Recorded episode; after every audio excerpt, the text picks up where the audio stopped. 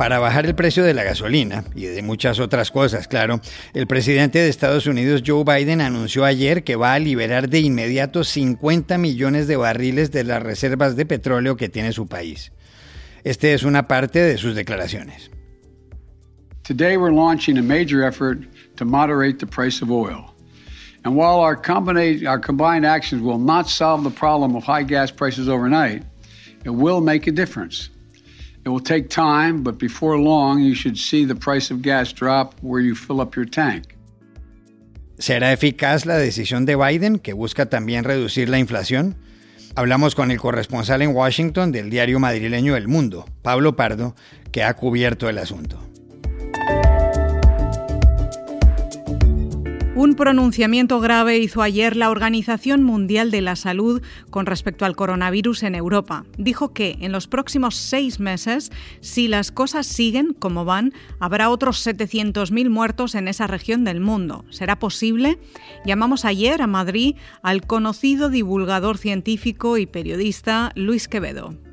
El Departamento de Estado de Estados Unidos ha puesto en marcha el proceso para retirar de la lista de grupos terroristas a las FARC, la guerrilla colombiana que hoy, hace cinco años, firmó la paz con el gobierno de Juan Manuel Santos. ¿Qué significa eso? El propio expresidente Santos, que es Nobel de Paz, se lo dijo anoche a Iragorri. Hola, bienvenidos al Washington Post. Soy Juan Carlos Iragorri, desde Madrid.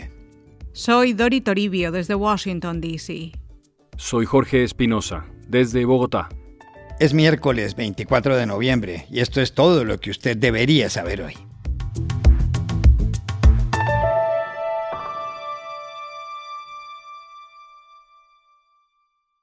El presidente de Estados Unidos, Joe Biden, anunció ayer que va a liberar 50 millones de barriles de las reservas de petróleo que tiene su país. La idea es que con eso bajen los precios de la gasolina. Así es, aquí la gasolina ha alcanzado precios altísimos en los últimos meses. Esta semana el galón estaba en 3 dólares con 70, lo que significa un aumento de más de un dólar con respecto al año pasado. Semejante precio ha disparado la inflación interanual, que este mes ha sido del 6,2%, y esa cifra no se veía en Estados Unidos desde 1990, es decir, desde hace 31 años. Biden agregó que esta decisión la ha consultado con otros gobiernos, como el de la China, el japonés, el de Corea del Sur y el del Reino Unido.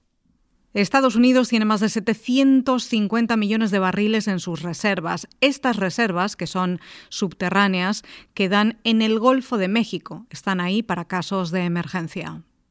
La secretaria de Energía de Estados Unidos, Jennifer Granholm, criticó ayer a la industria de la energía y del petróleo. Dijo que está logrando ganancias colosales, pero que debe aumentar la oferta. The energy uh, industry is making enormous profits. Um, they're back up to above where they were before the pandemic started. So they have um, taken advantage of that moment, but we want to encourage them to increase supply. We want supply to be increased both inside the United States and around the world. Esta decisión de Biden tendrá efectos en todas partes. No hay que olvidar la frase según la cual cuando Estados Unidos estornuda, al mundo le da gripe. ¿Le puede salir bien a Biden esta política en un país donde hay 290 millones de automóviles? Se lo preguntamos ayer a Pablo Pardo, el corresponsal en Washington del diario El Mundo de Madrid, que ha escrito sobre el tema. Al presidente de Estados Unidos, Joe Biden, le ha salido francamente mal la apuesta de abrir las eh, reservas estratégicas de petróleo e intentar eh, modificar el precio de esta materia prima en el mercado internacional.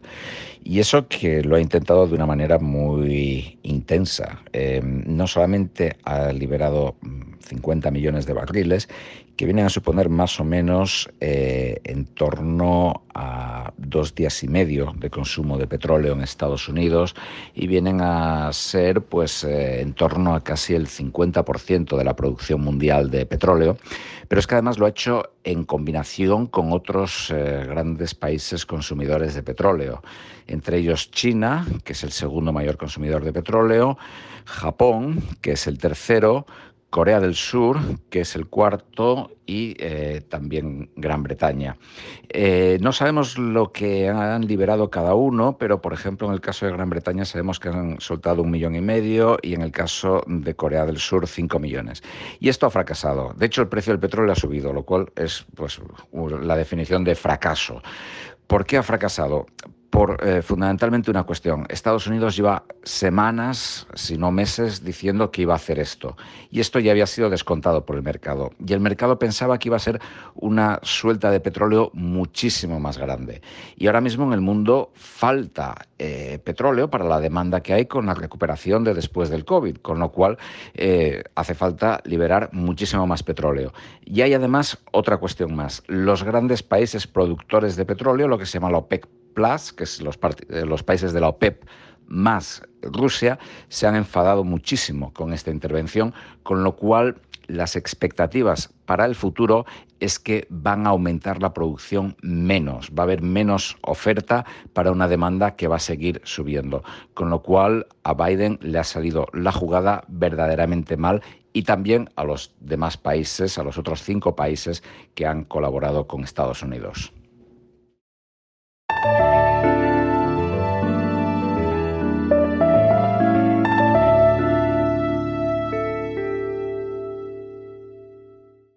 El coronavirus no da tregua. La enfermedad que ha contagiado a 258 millones de personas en el mundo, lo que equivale al doble de la población de México y que se ha cobrado la vida de 5.163.000 personas, sigue su paso.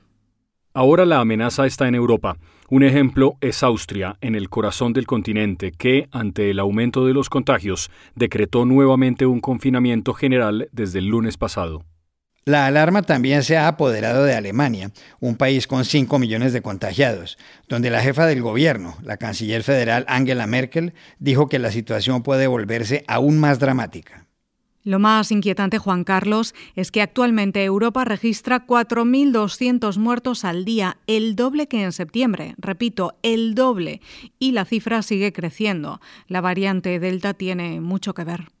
Por eso la Organización Mundial de la Salud advirtió ayer mismo que si nada cambia, en los próximos seis meses puede haber en Europa otros 700.000 muertos. Hasta ahora ha habido un millón y medio. ¿Puede llegarse a un escenario tan grave? Eh, ¿Puede haber tantas víctimas? Se lo preguntamos ayer en Madrid al periodista y divulgador científico Luis Quevedo. Tristemente sí, es posible que las cosas pinten muy mal, como dice la Organización Mundial de la Salud, si bien debiéramos separar Europa en tres bloques, más al este, donde la tasa de vacunación ha superado el 50%, pero es insuficiente para controlar la pandemia, el corazón de Europa donde eh, Austria eh, ahora acaba de, cerrar, Alemania, el Benelux, están sufriendo porque sus tasas de vacunación no han sido muy exitosas, eh, han llegado al 65% grosso modo, y eso no le puede plantar cara a una delta en su mejor momento, porque recordemos que esto es un coronavirus como los que nos causan catarros, resfriados, y el otoño-invierno es su mejor momento, ¿no? humedad y temperaturas más frías, más seco, más interior, es un buen momento para contagiar para este virus y esto es lo que están sufriendo, eh, en, sobre todo en Austria. En Austria también cabe decir que, como en otros países circundantes, se declaró vencida la pandemia a mediados del año, en verano, seguramente por motivos políticos, se dejó de usar la mascarilla, en fin, em, estaban mal, estaban mal preparados para esta ola tan previsible del otoño-invierno. Pero por último, si te vienes al sur de Europa, Italia, Portugal y España, acá ha habido más contagios en olas anteriores y también las tasas de vacunación son mucho más altas, están en el 80% o por encima. Y acá eh, podemos ver cómo repuntan los casos, pero claramente no las hospitalizaciones y, por suerte, no las muertes. ¿Qué nos cabrá esperar? Pues nos cabe esperar que los países o aceleren de manera masiva sus vacunaciones o eh, tal vez se cumpla lo que dice la, OMS. ¿no? También un reciente trabajo científico apuntaba a otros 300.000 muertos extra si se siguen reduciendo las medidas no farmacológicas, las mascarillas, la renovación de aires, las distancias, etcétera, etcétera. Esperemos, esperemos que los líderes políticos y sobre todo los ciudadanos del viejo continente eh, se pongan las pilas, tomen nota y hagan todo lo posible por frenar ahora cuando todavía estamos a tiempo.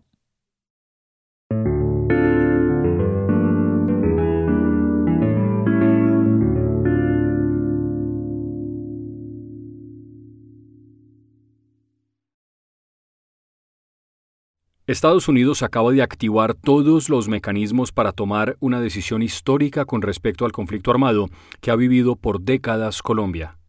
La iniciativa la ha tomado el Departamento de Estado aquí en Washington, que lo que quiere es retirar de la lista de grupos terroristas a las Fuerzas Armadas Revolucionarias de Colombia, las FARC.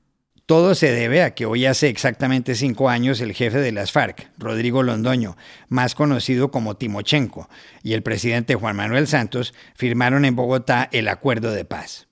De esa forma pretendían poner fin a una lucha que había empezado más de 50 años antes, que acabó con la vida de más de 200.000 personas, que profundizó el narcotráfico y que demolió parte de la economía colombiana. Lo que hizo ayer el Departamento de Estado, según su portavoz Ned Price, fue notificar al Congreso algunas acciones futuras con respecto a las FARC, pero para nadie es un secreto de qué se trata. There are certain processes that uh, require consultations and notifications. Uh, and so, what I can say in this case is that uh, today the Department of State has uh, provided Congress with notifications of upcoming actions uh, we are taking with regard to the Revolutionary Armed Forces of Colombia, or the FARC. Es importante recordar que dos meses antes de ese acuerdo de paz se había firmado otro que fue rechazado por los colombianos en un plebiscito. Pero, ¿qué significa realmente que el Departamento de Estado elimine a las FARC de la lista de grupos terroristas?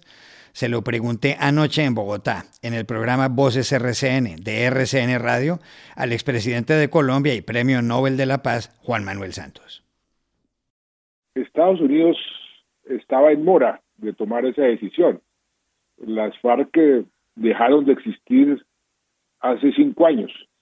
Están eh, en un proceso de paz, están haciendo política en una forma civilizada y no se justificaba bajo ningún punto de vista que Estados Unidos, que había apoyado el proceso de paz, que había enviado eh, a una persona, un enviado especial para ayudar en el proceso de paz, mantuviera a las FARC en esa lista, que además dificultaba mucho la implementación de la paz. Por ejemplo, eh, muchos de los fondos eh, que se destinaban a ayudar a la reintegración pues no se podían invertir directamente porque habían personas de las FARC que estaban consideradas en la lista como terroristas o muchos de los eh, excombatientes reintegrados que querían abrir eh, cuentas bancarias, los bancos les vetaban eh, esa posibilidad porque estaban en la lista de terroristas. De manera que este es un paso que estaban en mora de tomar y por supuesto muy positivo y una demostración más de apoyo de Estados Unidos a la implementación del proceso de paz.